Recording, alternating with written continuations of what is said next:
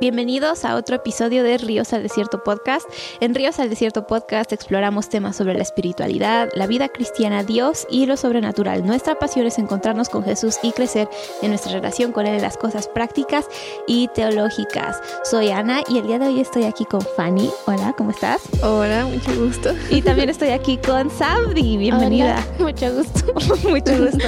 No sabemos exactamente a quién le hablamos, pero qué bueno que están aquí con nosotros. Y pues nosotras nos conocemos nuevamente como empezamos la semana, bueno, la vez pasada, el episodio pasado creo estuve contigo, Fanny, y con tu hermana, y hoy estamos con Sabdi, también hemos crecido juntas, también nos conocemos desde hace mucho, entonces, ¿quieres decirnos un poquito sobre ti? ¿Quién eres y qué haces aquí? bueno, estoy aquí porque me invitaron, no por otra cosa. este, bueno, eh, soy Sabdi, tengo 18 años, ya no estudio, todavía. este, y conozco a Fanny y a Ilse creo que de toda la vida, ¿verdad? Creo que crecimos juntas. Aquí estamos platicando. aquí estamos platicando.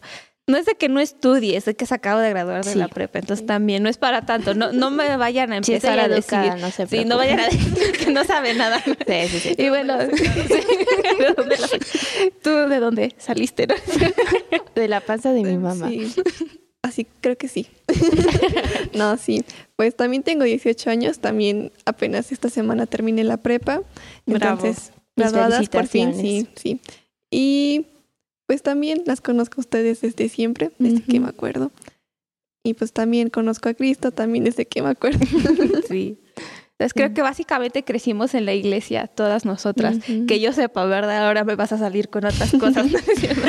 pero bueno, yo soy Ana, tengo 20, entonces como que tenemos, nos íbamos dos años, pero desde que nos conocemos, nos conocemos desde chiquitas. Y nos amamos mucho. Y crecimos en la iglesia juntas desde siempre, creo, hemos estado en la iglesia. No, no sé, ¿se acuerdan cuándo dieron su vida a Cristo?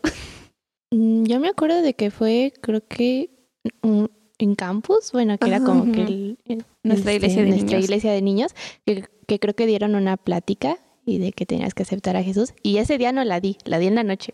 Y ya le dije a mi mamá, no, pues como que hubo convicción en mí y ya mi mamá oró por mí y ya como que desde ahí Desde acepté ahí. a Jesús. Tenía como tal vez seis o siete años. Tú sí te acuerdas. Cuando estaba consciente, consciente. Entonces, Estaba consciente. No lo hice con los niños, pero sí lo hice. ¿Y tú, Fanny? Sí. Yo creo que igual tenía como 6, 7 años y también, pero fue en una reunión. Mis papás eran líderes de jóvenes, entonces nos llevaban y pues ahí en lo que hablaban con los jóvenes y también, no, pues que reciban a Cristo y la adoración y eso. Yo estaba ahí bien chiquita, yo me acuerdo, hasta me puse a llorar y yo, es que, ¿por qué estoy llorando? No sé qué. Y ya dijo mi mamá, no, pues ora y ya, pues, a ver, así que Sí. habla con Dios y a ver qué pasa. Y yo, no, pues sí, creo que lo voy a recibir ahorita. Y pues sí, fue un momento muy bonito. Igual Sí. tenía como 6, 7 años. Me gusta que se acuerdan del momento, porque yo no me acuerdo y eso es lo curioso. Sí, sí sé que le di mi vida a Cristo cuando estaba chiquita, pero no me acuerdo cuándo. Así, hay personas que se saben el día y la hora y yo, ¿cómo sabes? Y yo no tengo ni idea. Ahí crecí, mis papás son pastores, entonces crecí en una iglesia cristiana, en una escuela cristiana, en un ambiente cristiano y desde pequeña me acuerdo que amo a Dios. No sé cómo pasó, pero sé que sí pasó. Entonces, entonces bueno. sí, soy, cre- sí soy creyente, no se espanten los que están escuchando, eso es lo que sé. Bueno, pues las invité para hablar sobre un tema que creo que es muy importante y eso es sobre nuestra generación. Y Eso suena muy formal cuando lo decimos así. Es sobre lo que Dios está haciendo en nuestra generación, lo que nosotros pensamos sobre la iglesia, sobre la va, a sonar como la introducción la espiritualidad sobre lo que pensamos acerca de esto. Y somos generación Z entonces no sé no sé exactamente cuáles son las edades pero todas nosotras todavía somos parte de la generación Z y creo que Dios está haciendo cosas distintas y a lo mejor específicas en esta generación. Pero quiero empezar con esta pregunta y es ¿Cuáles son algunos de los desafíos o retos que enfrenta nuestra generación en general y bueno, también al relacionarse con la iglesia o con su fe, ¿cuáles creen que son algunos de esos retos? Pues yo creo que muchos están trabajando con su salud mental, entonces eso también como que influye. Y también el, las redes sociales, como que muchos se comunican y empiezan a decir, es que esta persona dice esto y esta persona dice otro y así, entonces eso hace más confusión, porque tú dices, no, pues es que yo vi aquí y le va muy bien a esa persona, pero vi acá y también le va bien, o acá y no le va tan bien, entonces, ¿qué hago? Entonces, como que también se genera mucha confusión en cualquier tema, ¿no? Y este, yo creo que serían de los temas que más, bueno, que yo he podido ver, ¿no? Con mis amigos, con mis conocidos en internet, que como que muchas personas lidian con eso. Todo, como que el sinfín de opiniones también que hay, ¿no? Y es como tanta información. ¿Tú qué piensas que son algunos de los retos que mm. estamos enfrentando? Yo creo que va, bueno, con lo que dices tú, Fanny, va muy ligado al hecho de que hay mucha presión social y como dices, las redes sociales ya, y tú puedes opinar de todo, y aunque no conozcas a esa persona, pero puedes opinar por un comentario o por algo así. Y creo que incluso también, em, bueno, salud mental, todos esos son temas que están presentes como depresión, depresión, ansiedad y también incluso de que no se sienten aceptados, no se sienten escuchados o incluso se sienten juzgados por la misma iglesia porque tal vez son problemas que para la iglesia no le da la importancia que debería. Entonces incluso hay, hay soledad y por eso es que muchos se refugian en las redes sociales y creo que son algunas de las cosas. Sí, y eso que dices que se refugian en las redes sociales, creo que todas, creo que todos somos, hemos hecho esto en algún momento, ¿no? Y es como que hay tanta información, tantas opiniones, como lo que decía Fanny, luego ves eh, la vida exitosa de una persona o, y empiezas a compararte y empiezas a sentirte aislado y desconectado y se supone que es como la generación más conectada hasta la fecha, ¿no? Porque tenemos tantas maneras de comunicarnos y de hablarnos y de vernos y hay tanta conexión, pero al mismo tiempo hay tanta desconexión que sí, hay muchos retos y son reales. Y lo que estabas diciendo, Sabri, que luego como que no se da tanta importancia a ciertas cosas, eso también es un hecho. Y no en todos lados es así, pero en muchos lados sí es que, ay, pues es que yo estoy tratando con un tema pues muy pesado, a lo mejor depresión, ansiedad, a lo mejor incluso pensamiento suicida, cosas muy fuertes y es como, ¿y dónde está mi iglesia o dónde está mi comunidad para apoyarme en esto? Entonces, sí hay retos. hay? de que hay, hay retos. Otra pregunta, ¿cuáles creen que son las diferencias más grandes entre esta generación, la generación Z y los millennials? Es que pues en teoría no son mucho más grandes que nosotros. O sea, como que por años. Por años. Serían los que están ahora sí que terminando sus carreras, empezando a vivir solos. Y más que nada yo creo que es eso, ¿no? Como que ellos dijeron, no, pues yo ya pasé por eso. Y a nosotros nos ven todavía muy chiquitos cuando en realidad no somos mucho más chicos que ellos. y este... Y por ejemplo, ellos también fueron criados por otro tipo de padres, entonces también como que, no, en mis tiempos no era así, y es como, pues es que a lo mejor no, pero, y tú dices, no, pues no pasó mucho tiempo, pero un año en la historia sí cambia mucho y más que nada con cómo tus papás te crían a cómo mis papás me criaron, también cambia mucho y eso también creo que es algo de lo que ha cambiado, porque si no es que mi papá me criaba así y nunca me pasó nada o algo, lo que sea, ¿no? Y tú dices, no, pues es que para mí eso sí es muy diferente, ¿no? Y es algo que te influye en cómo ya eres una persona ya más grande, más adulto. Entonces yo creo que más que nada sería eso. Sí, está el hecho de que sí hay una diferencia, ¿no? Y luego es como, pues no es tanto, tanto tiempo así, pero la realidad es que sí hay como ciertos factores que distinguen y bueno, está como el otro lado de eso. ¿Qué diferencias hay entre estas dos generaciones en cuanto a su relación con la iglesia? ¿Cómo se relacionan con la iglesia? ¿Han notado diferencias de la generación de antes? No por decirles dinosaurios a nadie, pero no se, ofenda a nadie, pero como que ven diferencias entre cómo los milenios se relacionan con la iglesia y cómo esta generación ve la iglesia. Tal vez los los millennials no están tan involucrados en la iglesia o no sé. Em, y como que la generación Z tiene más hambre por involucrarse a la iglesia, pero lo que pasa es de que no son involucrados a la iglesia. Entonces como que siento que... No, como que está un poquito el contraste, ¿no? ¿Tú quieres agregar algo? Como dice Sabdin, como que tenemos más hambre y como como que lo tomamos más como de yo quiero eso, yo quiero ese fuego, yo quiero esa pasión. Y siento que los millennials ya están como en etapa de no, pues yo ya llevo aquí muchos años, ya mi relación es así como más tranquilo, más serio, como más solemne, por así decirlo. Yo creo que más o menos sería algo así. Y creo que influye mucho de la crianza, porque bueno, eh, como tú dices, ¿no? Son generaciones que se crearon por otras generaciones muy diferentes. Entonces creo que eso implica mucho en su propia relación con Dios, ya que, bueno, siento de que muchos millennials nada más, eh, tal vez sí tuvieron una relación con Dios, pero como que eso influyó eh, mucho con la crianza de sus padres, ¿no? Que siempre se involucraron en la iglesia, siempre estuvieron ahí y así fue como conocieron a Jesús o a Dios y tuvieron su relación. Y en el caso de la generación Z, siento que tal vez muchos no, no, no tienen padres que los involucren, pero al mismo tiempo eso contrasta con el hecho que tienen más hambre de eso. Entonces como que tienen un deseo de aprender, de conocer a Jesús. Entonces Sí, en resumen, en resumen, es como que no hay tanto contexto, voy a usar la palabra religioso en este caso para como que abarcar las ideas del cristianismo o de otras cosas, pero como que no hay tanto contexto religioso en nuestra generación como lo hubo en la religio en la en la generación pasada. Entonces lo que decía Sabdi que muchos de los papás de los milenios o así sí conocían a Cristo y como estaban más involucrados y por lo tanto involucraron a sus hijos, pero nuestra generación también como decía Sabdi, muchos no tuvieron padres que los animaran en esa área, que los impulsaran en esa área. Y bueno, si pensamos en México, es un país muy católico, entonces sí hay contexto de alguna manera, pues de Jesús o de religión, pero no está en nuestra generación como tanto contexto cristiano como a lo mejor en otras generaciones. Y no sé si han escuchado, pero estaba como, como que muchos líderes y eso hablaron mucho sobre que los jóvenes estaban yendo de la iglesia. No sé si habían escuchado eso. Y yo me puse a pensar, dije, ¿son los jóvenes o, o, no? Porque yo no había notado eso y resulta que son los millennials que fueron los que hicieron como su gran éxodo de la iglesia y que vieron el cristianismo o la religión y llegaron a un punto en que muchos fueron lastimados o heridos o decidieron que no querían seguir con eso.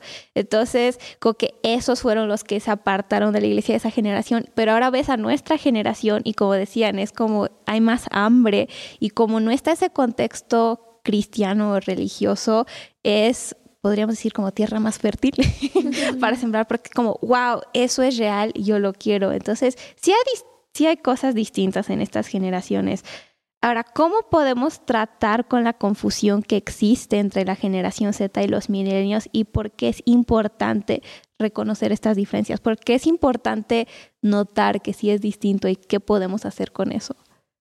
Pues yo creo que como dijimos es distinto porque nos desarrollamos distinto y nos comportamos distinto. Entonces, pues bueno, aunque sea pocos años como dijimos, el forma de tratar a una persona pues sí es diferente, ¿no? Porque no vas a decir, ay, pues es un chavito, él habla así, ¿no? y pues alrededor ya no es tan chavito, ¿no? O al revés, como no, y si lo trato como muy serio y así, el otro va a decir, ¿este qué, no? Ándale, me trata como un señor y no. Y este, pues yo creo que en la iglesia, igual como eso, ¿no? Como dices tú, que dijeron, no, es que los jóvenes son los que están alejando y no eran los jóvenes. Y este, como que te meten en el mismo lugar y dices, no, es que yo no pertenezco a eso, yo no soy así, yo no pienso así. Como que también te aparta de esa unidad o ese, como esa simpatía que creas, como que te digan, no, pues es que eres así y pues en realidad no. sí. sí, como estereotipos y así. Ahorita vamos a hablar un poquito más de eso. Entonces, sí es importante como que reconocer que hay una diferencia. Ya hablamos mucho de eso, pero no es así como que nos pueden tratar iguales a todos, porque sí hay diferencias que marcan y especialmente en eso, ¿no? Que esta generación, eh, creo, creo ambas dijeron eso, pero también estaba diciendo eso sobre cómo hay más hambre, ¿no? Por ver lo que pues sí, por ver a Dios y por ver cosas reales. Entonces, sí, como que nos ponemos en la misma caja que otra generación que se apartó de la iglesia, no va a funcionar las mismas estrategias para alcanzar a nuestra generación. Entonces, sí es muy esencial entendernos, ¿no? Y como que entender las diferencias que están sucediendo. Y esto me lleva a hablar sobre liderazgo dentro de la iglesia y creo que todos amamos a nuestros líderes que tenemos y vemos a nuestros papás o pastores y es como, wow, han hecho tanto trabajo por nosotros, pero también está el otro lado en, en ocasiones, eh, eh, me estoy trabando, en ocasiones en que líderes mayores no toman en cuenta a líderes jóvenes. No sé si han notado eso. Entonces, no sé, ¿ustedes han experimentado personalmente o visto casos en que los líderes mayores en la iglesia no han dado la oportunidad a los jóvenes de contribuir o de asumir roles significativos? A lo mejor sí, a lo mejor no, no sé. ¿Han experimentado eso o no? Mm, bueno, en mi caso no, porque, bueno, estoy muy involucrada en la iglesia, todos los domingos canto. Todos los domingos ahí estoy. Entonces, pero siento de que incluso hay, hay iglesias donde em, no se involucran a los jóvenes, tal vez porque dicen, no, pues sigue siendo muy chiquito, ¿no? O tal vez no tiene experiencia, o tal vez no es lo que estoy buscando. Y eso hace de que una persona con hambre no puede involucrarse y por lo tanto eh, no encuentra un lugar donde se sienta parte de, no encuentra una comunidad, no encuentra, y no encuentra un lugar donde pueda crecer. Entonces eso hace de que muchas, muchas veces pues simplemente se aleje porque dices, no, pues no, no está mm, tomando en cuenta mis opiniones, no está tomando en cuenta mis ideas y eso pues hace que incluso haya un estancamiento tanto por parte de la iglesia porque no puede crecer y no puede eh, hablarle a un público diferente, en este caso la generación Z, y también por parte de la generación porque no encuentra un lugar donde se sienta aceptado. Ujú. Ujú. ¿Tú, Fanny, has experimentado eso o has visto eso? Pues visto a lo mejor sí, como personas que dejaron de servir dijeron, no, pues ya no es mi lugar aquí y se van a otra iglesia, ¿no? Creo que eso es algo que, que he visto y como dice Adi, como que a lo mejor nunca se sintieron realmente parte porque dijeron, no, pues es que no me están involucrando y aunque yo estoy haciendo esto, no me están tomando en cuenta. Ujú. Entonces dice, pues mejor me voy a otro lugar donde a lo mejor sí me puedan aceptar. Ya después decidirán si fue una buena opción o no. Sí. O si pues en otro lugar se tienen parte, que espero que sí. Pero este, yo creo que eso es algo que he podido ver. O sea, que personas que dicen, no, pues como que ya no me sentía a gusto, ya no. Y pues, sí. pues mejor no. Sí, lo que están mencionando me llama la atención porque como que mencionan una de las necesidades más grandes que hay en nuestra generación y eso es pertenecer y eso es encontrar comunidad y encontrar una familia. Y como lo que estábamos hablando al inicio, ¿no? Que uno de los grandes retos de nuestra generación es que luego estamos tan aislados o tan solos, aunque estamos tan conectados y hay Sí. comparación y todo esto, pero están hablando sobre el, el pertenecer y el ser parte de algo. Y creo que nuestra generación tiene una grande necesidad por sentirse valioso y por sentirse aceptado.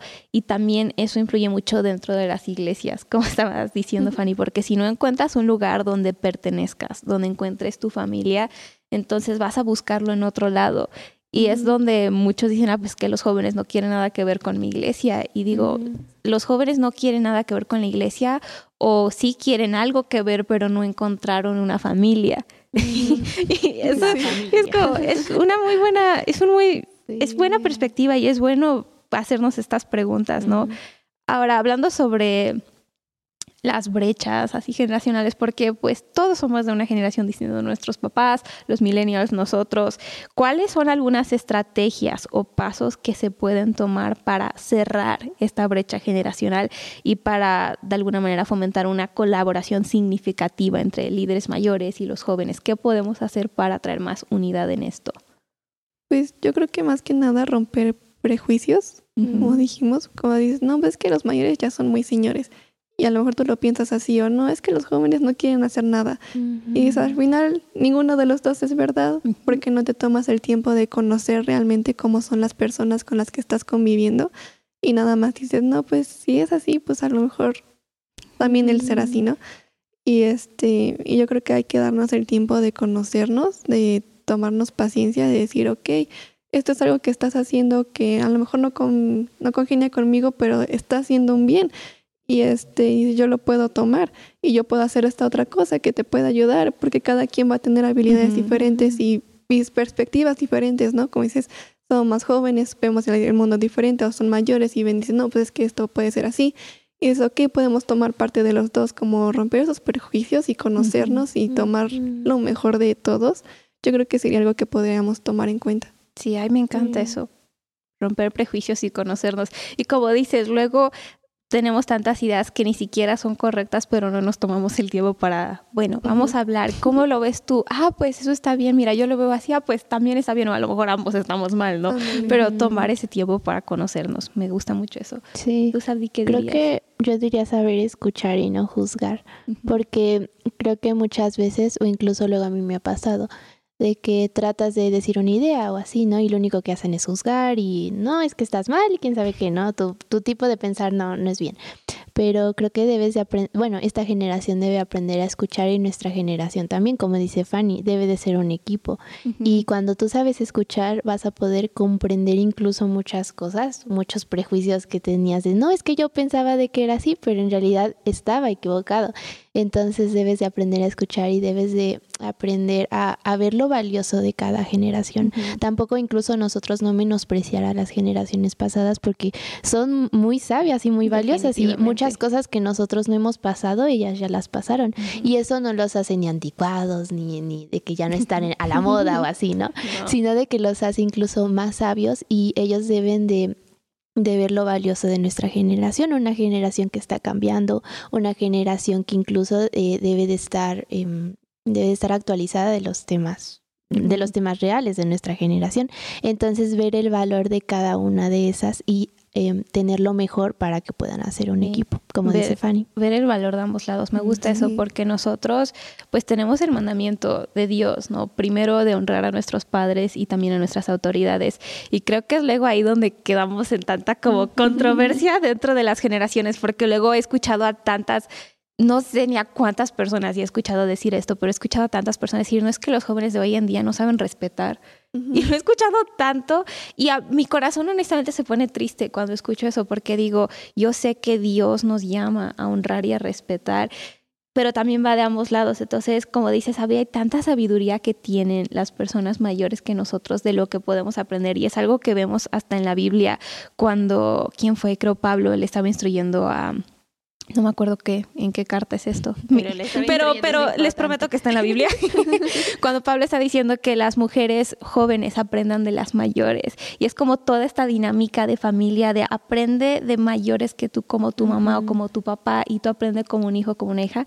Y eso es precioso. Y creo que también los mayores pueden aprender de nosotros, de nuestro punto de vista. Entonces creo que el honor es tan importante. La honra y el respeto va de ambos lados y es sumamente importante en esto. Pero me gusta lo que comenta, ¿no? Aprender a escucharnos, a no tener nuestros prejuicios, a no juzgarnos o criticarnos, sino a comprendernos e incluso hacer el esfuerzo de ir más allá de, pues yo digo que tú piensas esto, pero nunca te pregunté, no, como que no asumir cosas, sino siempre ser intencional en cómo perseguimos nuestra perspectiva de otras generaciones. Uh, eso está bueno. Excelente. Nos estamos inspirando.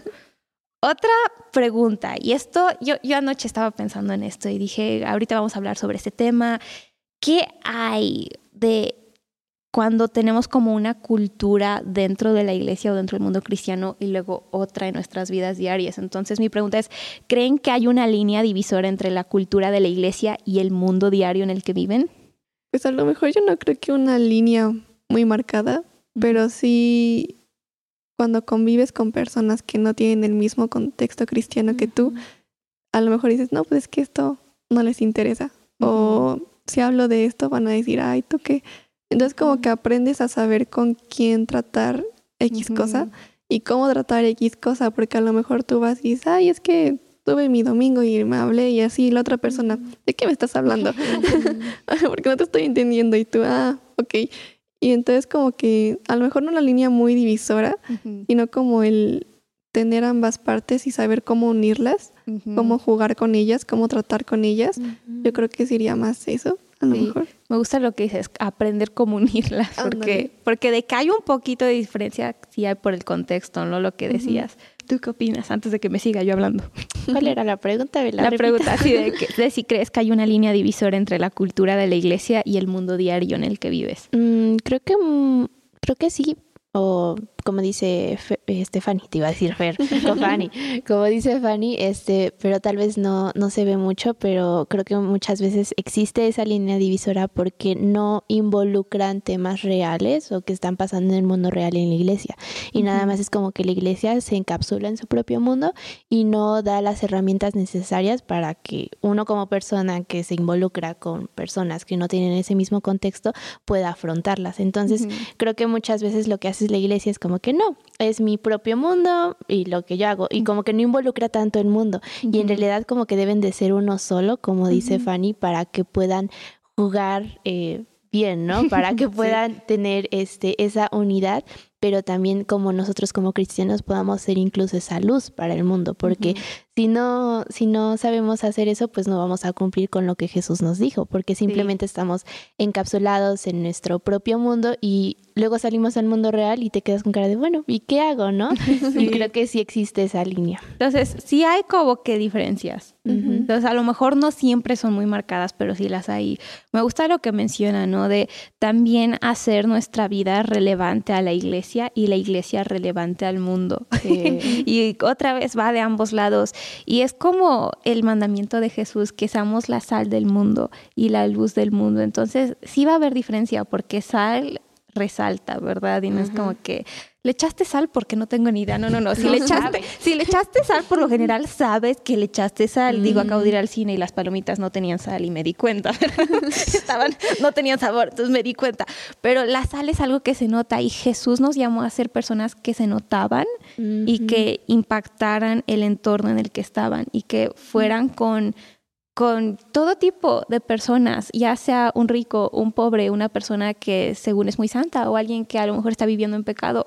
Y Jesús nos llamó a todos estos.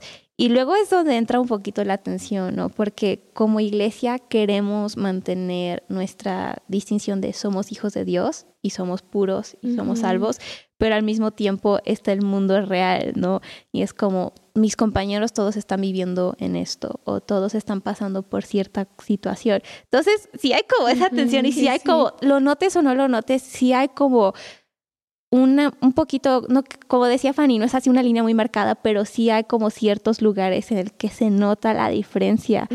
Y es ahí donde podríamos decir, es bueno que haya una diferencia entre nosotros y ustedes, es malo que haya una diferencia entre nosotros y ustedes, ¿qué dirían?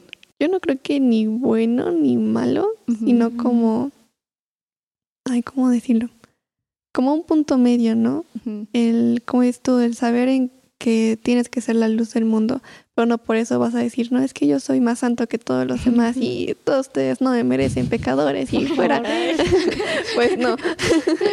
pero pues tampoco es de que no, pues en la iglesia soy muy, voy, alabo mucho a Dios, lloro y todo, y en mi casa, no, pues salgo con mis amigos y digo muchas groserías o si se van a tomar yo también le entro, ¿sabes? A esas cosas como que tampoco es como, no, pues aquí soy una y acá soy otra persona, como que debe de haber una congruencia entre ambos actos.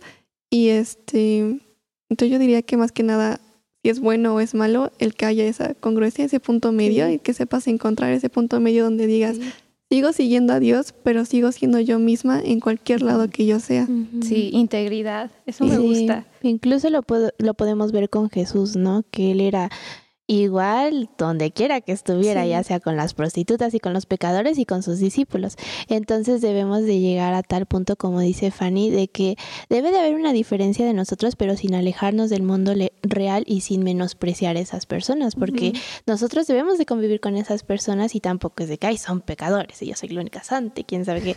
No, de que debemos de también eh, tener esa humildad y también tener esas herramientas para poder tratar con esas personas, pero sin olvidar que nosotros nosotros somos hijos de luz, somos hijos de Dios. Entonces también debemos de impartir esa luz a otros. Me gusta eso, como que mantener la autenticidad y la pureza y la integridad de, y de quienes somos como hijas de Dios, como hijos de Dios y al mismo tiempo no tener miedo de cruzar la línea, por así decirlo, de una manera mala, pero no tener miedo de ir más allá para alcanzar a alguien que a lo mejor Jesús quiere alcanzar. Y creo que luego es ahí donde entramos en tanta controversia, ¿no? Con las generaciones mayores y las menores y es así como que, ay, es que hay muchos extremos, pero como decías, Fanny, no es ni bueno ni malo, hay que saber qué es lo que honra a Dios y cuál es como el punto medio donde estamos honrando a Dios y siendo auténticos a quien Él nos llamó a ser sin cerrarnos a alcanzar a personas, como decía Sabi, alcanzar a personas que a lo mejor consideraríamos pecadores o que a lo mejor no veríamos como personas con las que deberíamos de juntarnos. Entonces, está interesante la tensión ahí. es curioso hablar sobre esto. Otra pregunta, vamos a cambiar un poquito. Ya hablamos al inicio sobre los retos que nuestra generación tiene, mencionamos varios. ¿Cómo creen que la iglesia puede comprender y responder mejor a las necesidades, intereses, desafíos únicos que tiene nuestra generación. ¿Cómo creen que como iglesia podemos, pues sí, abordar esto de una manera más buena? Pues también como comentamos antes, como aprender a escuchar las necesidades de los jóvenes, porque como dijimos, no tenemos un, un deseo de pertenecer a un lugar y de formar parte y de encontrar a tu familia y de sentirte a gusto, ¿no? Que puedas decir, ay, es que me siento a gusto en la iglesia, en mi relación con Dios, con mis amigos en la iglesia, me siento muy a gusto, me siento parte. Entonces, como por parte de la iglesia también que te ofrezcan ese lugar y no solo, como dijimos igual, ¿no? Saber tratar. Entonces no es como, ay, todos somos señores solemnes que venimos aquí. No, sino también este saber decir, los jóvenes necesitan jugar, necesitan conocerse, necesitan este aprender, eh, sentirse amados. También tenemos que ofrecer eso entonces, ¿no? El, ese lugar de protección, ese lugar seguro donde sabes que si pasó algún problema o tienes alguna necesidad, poder externarla y sentirte escuchado y comprendido, ¿no? Sí, me gusta eso. ¿Quieres agregar algo? Creo que Mm, tal vez no viéndolo de una manera mala, como por ejemplo, no, es que el hecho de la depresión no es algo que pasó en mi generación, entonces es algo malo y no es algo relevante, pero verlo como que es lo, es lo que está pasando en esta generación y aportarlo de la mejor manera y no juzgar sin escuchar. O sea, eh, la mejor manera de poder aportar, bueno, de poder eh, resolver un tema es poder, como tú dices, escuchar a las personas, saber de que tienen un lugar seguro y no minimizar sus problemas o decir, no, pues en mi época eso era del diablo, ¿no? O en mi época eso significaba que necesitabas ayunar o así, sino de que verlo como un problema real y un problema que se debe de tratar y no estar desconectados de eso, porque si estás desconectados de, si estás desconectado de esos problemas, al mismo tiempo estás desconectado de una generación totalmente diferente a la tuya. Entonces, no minimizar esos problemas. Sí, estar conscientes. Como dijiste el problema, también creo que es no enfocarte en el problema, sino en cómo lo soluciono. Sino saber, ok, hay esta situación, cómo la abordamos, cómo podemos aportar algo bueno en vez de nada más estar juzgando, como dijiste. Sí. Y eso es muy bueno porque luego como no estoy no estoy apuntando dedo para nadie, no estoy así como de nadie, pero en general la iglesia luego somos como ¿cuáles son los problemas? Ah, pues estamos pasando por esto, por esto y por esto. ¿Y qué? ¿Qué vamos, a hacer? ¿Cómo vamos a responder? Entonces, sí, como como decía Fanny, tener también maneras y estrategias de traer soluciones a lo que todos estamos viviendo y enfrentando. Y no quiero pasar mucho tiempo en esto, pero una cosa que se me ocurrió es cómo podemos mejorar nuestras relaciones. Y es, creo que nuestra generación necesita a madres y padres.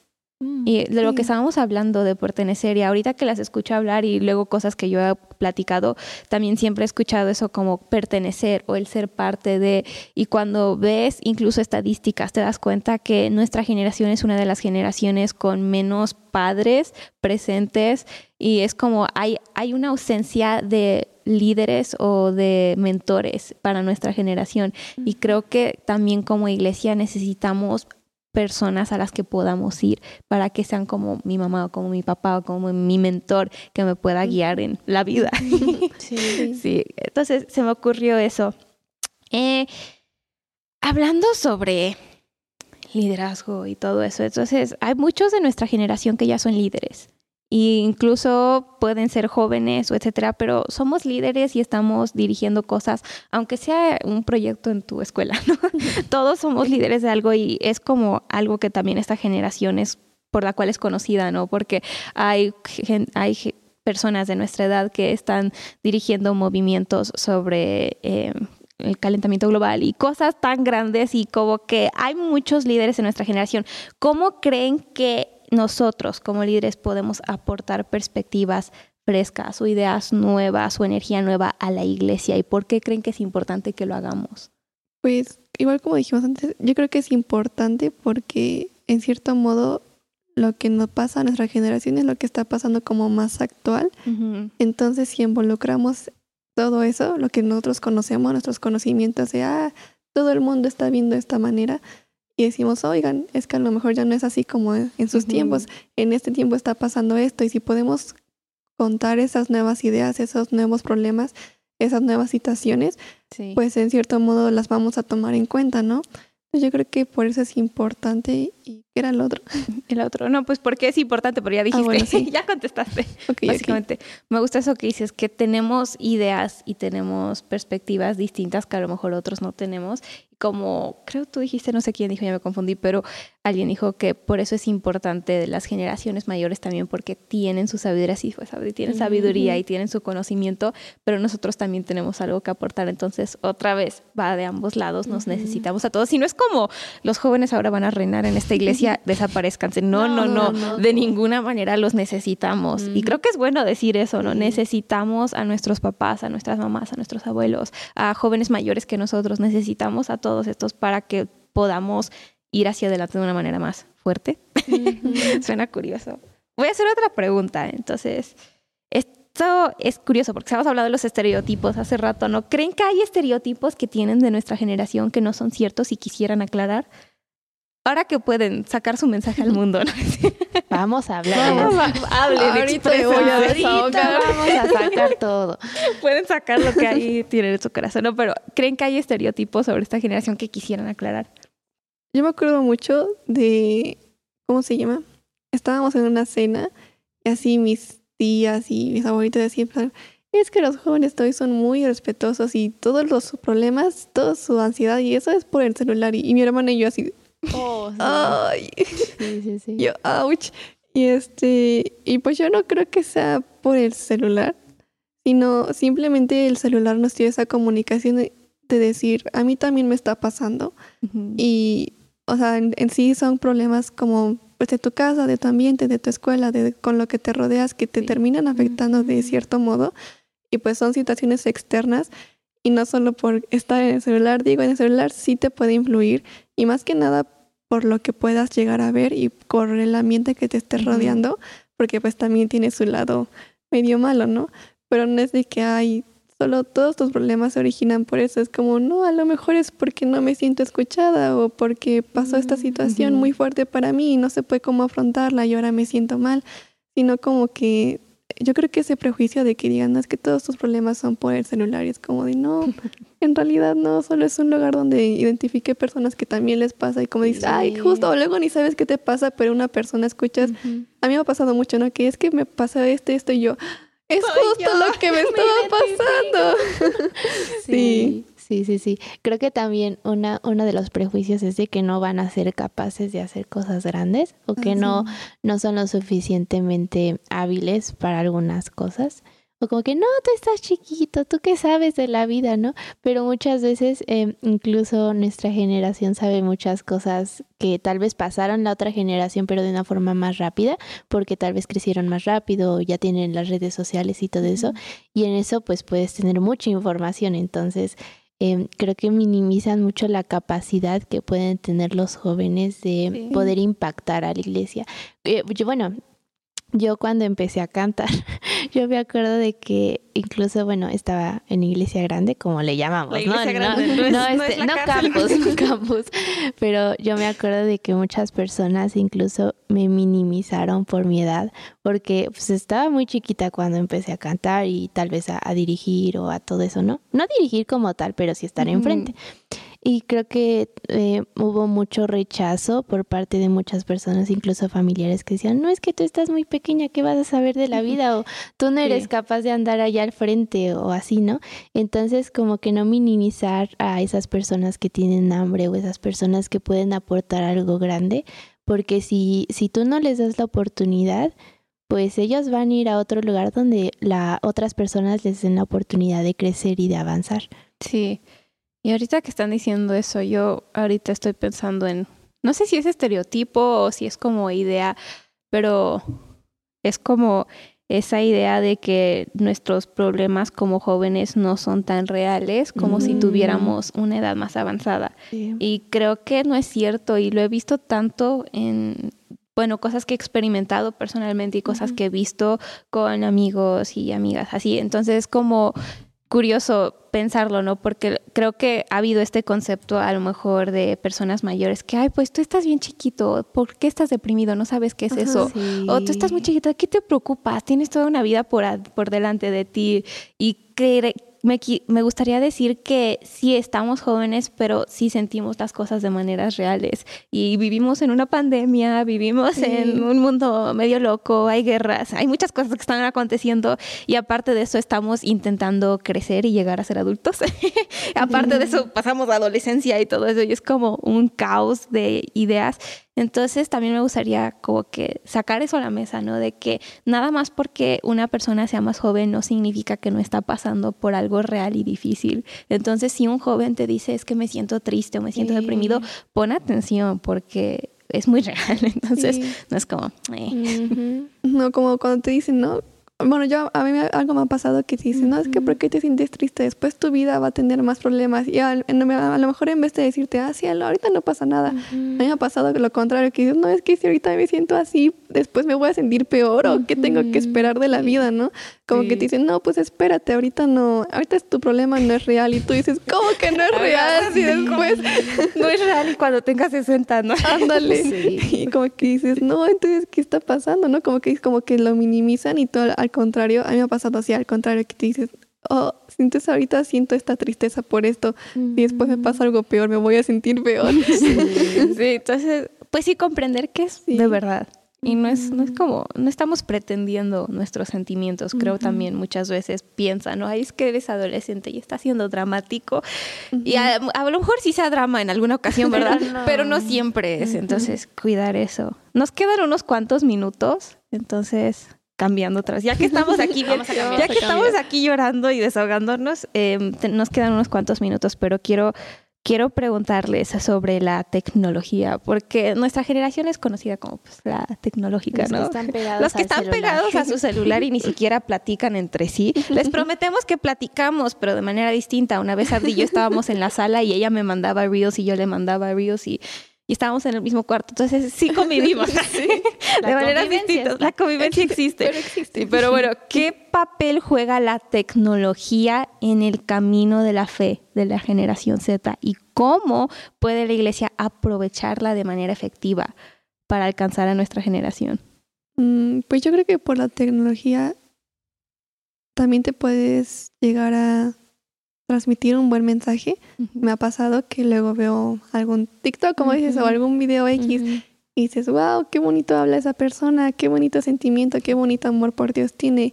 Entonces también saber utilizarla que no todo es malo, sino también puedes transmitir un mensaje de amor, un mensaje pues que tenga que ver con Dios.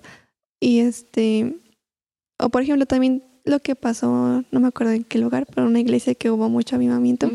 y pues también se transmitió por las redes sociales y tan solo que yo no, obviamente no podía ir. No podíamos irnos al otro lado. de como que dices, wow, qué bonito que está pasando. Como que también te enteras de otros lados que tienen avivamiento y dices, sí es real, o sea, sí es real lo que estamos viviendo, lo que estamos conociendo, lo que estamos compartiendo y lo podemos seguir compartiendo, ¿no? Por las redes sociales. O sea, no solo es de que yo le conté a mi vecino, sino, mira, vecino, te mandé este video, ¿qué te parece? ¿Qué opinas? ¿No? También puede, puede ser un medio para llegar a compartir la palabra de Dios, poder predicar y pues llegar a más corazones, ¿no? Sí, me gusta que dices que pues sí está el lado negativo, pero también hay tanto potencial. Te voy a hacer una pregunta un poquito distinta, ¿sabes?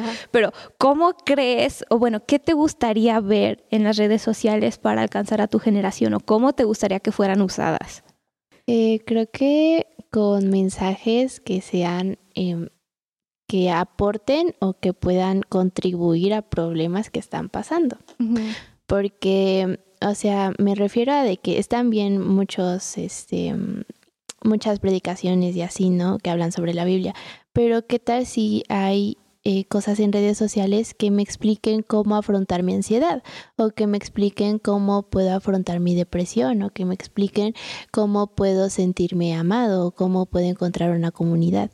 Entonces creo que las redes sociales, la iglesia tiene una gran herramienta, pero muchas veces por miedo o por o porque es la moda del momento no las utilizan y creo que deben de ser herramientas que deben de transmitir mensajes que puedan impactar a toda una generación que lo está sufriendo. Y eso me gustaría porque así podría encontrar un lugar donde me sienta segura, un lugar donde me sienta aceptada. Y es que incluso lo podemos ver a lo largo de las redes sociales o de fandoms y todo eso de, de Army o no sé, cosas que tú te sientes identificado y es tu familia y si te sientes parte de. Entonces, ¿por qué no mejor o, o, por qué no crear toda una comunidad donde te sientas aceptado y te sientas como una familia? Porque así vas a poder encontrar un lugar seguro, un lugar donde te sientas escuchado, un lugar donde no te juzguen, incluso no no te sientas señalado por si te equivocaste o por si no, sino que te sientas amado y apreciado, porque si no haces eso, lo único que, que, que te encuentras es con un rechazo y un rechazo por parte de generaciones que tal vez minimizan los problemas que tú estás pasando. Entonces creo que como iglesia debemos de crear en redes sociales, incluso físicamente, que no, no estoy minimizando eso, pero debe de ser un lugar donde esa persona se sienta aceptada, como que, wow, puedo entender a esa persona o a mí me pasó eso, como tú dices, Fanny. Entonces se puede sentir identificado y se puede sentir amado, amado y apreciado. Wow. Ahorita que dices eso de los fandoms, nunca lo había pensado, pero, pero la gente pertenece a ellos por un motivo, ¿no? Y es porque encuentran a personas que tienen gustos similares, se sienten como familias, como, ay, tú me entiendes, tú me comprendes. ¿Qué sucedería si lográramos hacer algo así como iglesia? Si como iglesia, mm, mm, va a sonar chistoso, ¿verdad? Pero como si como iglesia tuvieras tu propio fandom en las redes sociales. Entonces, ¿qué sucedería si usáramos nuestras redes sociales para crear una comunidad para personas que están buscando algo a que pertenecer y algo en que creer. Oh, eso es curioso. Ya se nos acabó el tiempo, qué, qué mal, pero, pero tengo una última pregunta, nada más para cerrarle y ya, para cerrar bien con broche de oro. y eso es, ¿creen que Dios está haciendo algo especial en nuestra generación? ¿Y qué es? ¿Qué es lo que ven a Dios haciendo en nuestra generación? Yo creo que está recogiendo a muchas personas necesitadas de amor muchas personas que están pasando por problemas en su familia que a lo mejor ni siquiera sienten a gusto en su casa, sino que está recogiendo a esas personas que necesitan de alguien que los guíe y ya sea por un líder o porque simplemente llegaron a conocer de cualquier manera, ¿no? Y este, entonces los está tomando, los está abrazando y siento que eso es algo que he visto, que está abrazando a muchas personas que necesitan esa compasión.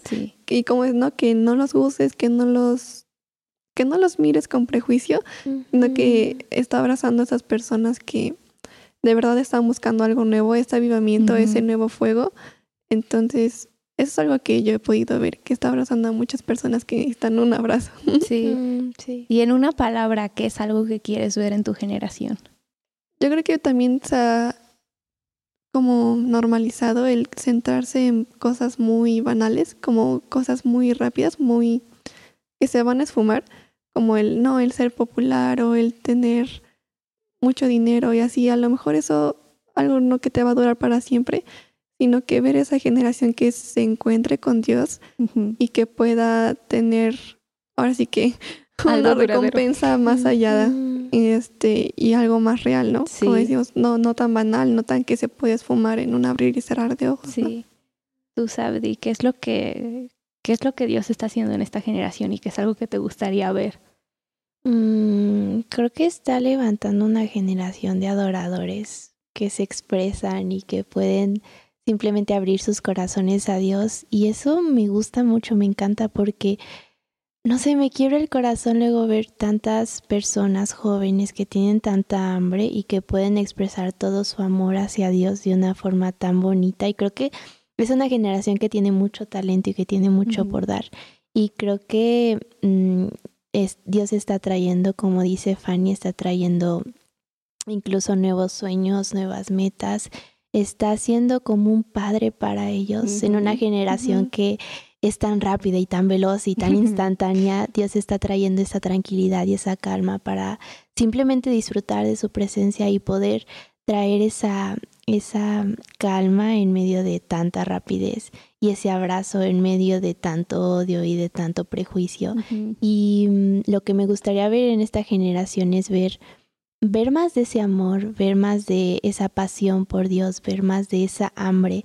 Y no un hambre que nada más se va a quedar como que ay tengo mucha hambre y no, no me da nada de comer, sino un hambre que va a ser saciada. Y que incluso todo eso que puedan recibir los jóvenes y puedan recibir todo todo eso que Dios les quiere dar, que lo puedan compartir a otros, porque creo que ve una generación que no que no tiene miedo a ser juzgada, pero que le deben de dar la oportunidad de poder crecer y darles el permiso, como que, ok, lo que pasó en otras generaciones está bien, pero te doy el permiso de poder avanzar, te doy el permiso de poder hacer algo diferente que no está mal, pero que es distinto.